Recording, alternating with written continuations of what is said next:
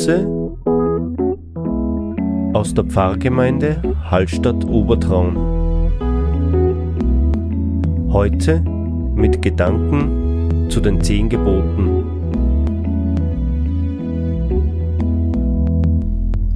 Begrüße euch zu den Impulsen. Wir sind mitten in den zehn Geboten drin und kommen jetzt zu einer weiteren spannenden Frage. Du sollst nicht stehlen. Was soll ich nicht stehlen? Gar nichts. Ähm, ist, was ist, ist der, der, der, der klassische Diebstahl gemeint oder kann man das anders auch sehen? Wir haben natürlich hier jetzt ein Gebot, was auch in unserer Gesetzesordnung sehr genau genommen wird, was auch richtig ist, was das Privateigentum respektiert, ähm, mit dem du sollst nicht stehlen, kann jedes Kind etwas anfangen. Beim Biller lässt man kein Kaugummi mitgehen. Das geht einfach nicht. Das hat man schon gelernt. Allerdings steckt hier natürlich ganz, ganz was anderes dahinter. Es geht um die Lebensgrundlage, die uns ja immer wieder auch bedroht wird, gestohlen werden kann, durch was auch immer.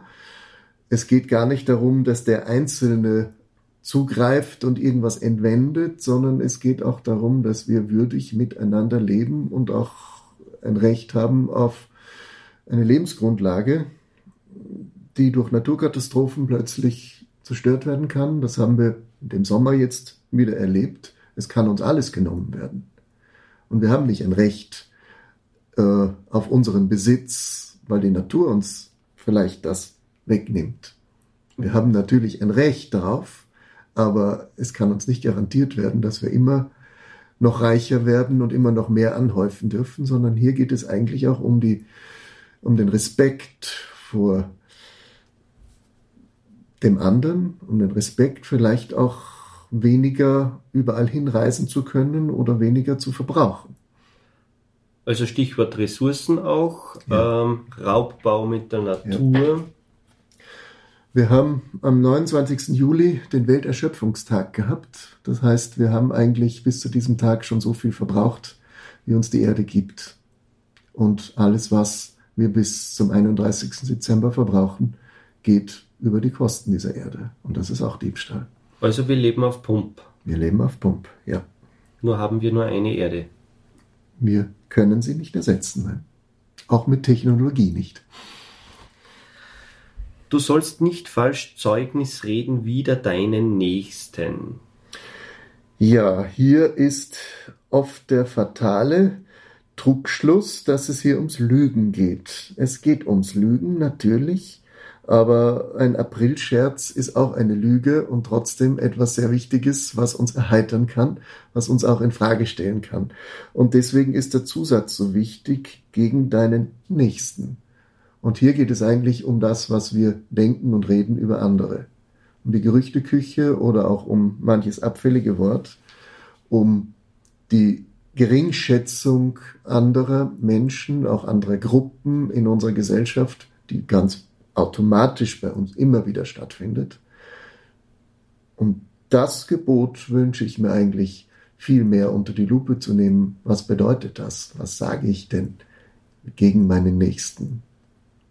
Hier möge besonders das Liebesgebot von was Jesus uns auferlegt eigentlich und sagt, das ist die einzige Erfüllung der Gebote, uns ganz wichtig werden. Wie rede ich?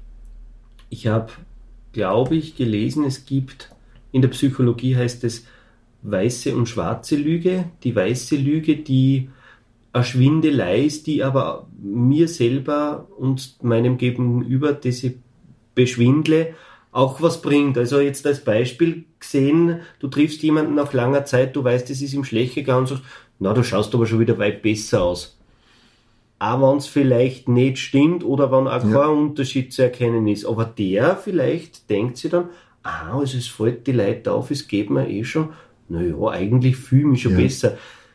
Das ist doch eine Fähigkeit, die wir Menschen haben, die ja auch Gott gegeben ist. Ja.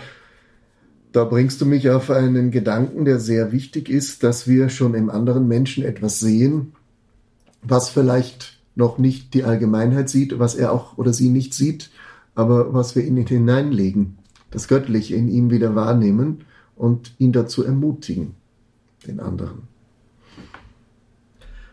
Also mit dem Lügen kann man es nicht einfach abtun. Es mit dem Lügen ist es nicht man. Das ist die Engführung äh, seit Immanuel Kant, wo man natürlich den Begriff mal genau geklärt hat, was ist Wahrheit äh, faktisch, objektiv. Aber im Zwischenmenschlichen gibt es keine objektive Wahrheit, sondern hier gibt es Ermutigung oder hier gibt es, ähm, ja, dass du halt gedemütigt wirst durch den anderen. Demütigung, Rufmord, ja. solche Sachen ja. sind hier, sind ja. hier gemeint. Mhm. Würde ich so sehen, ja.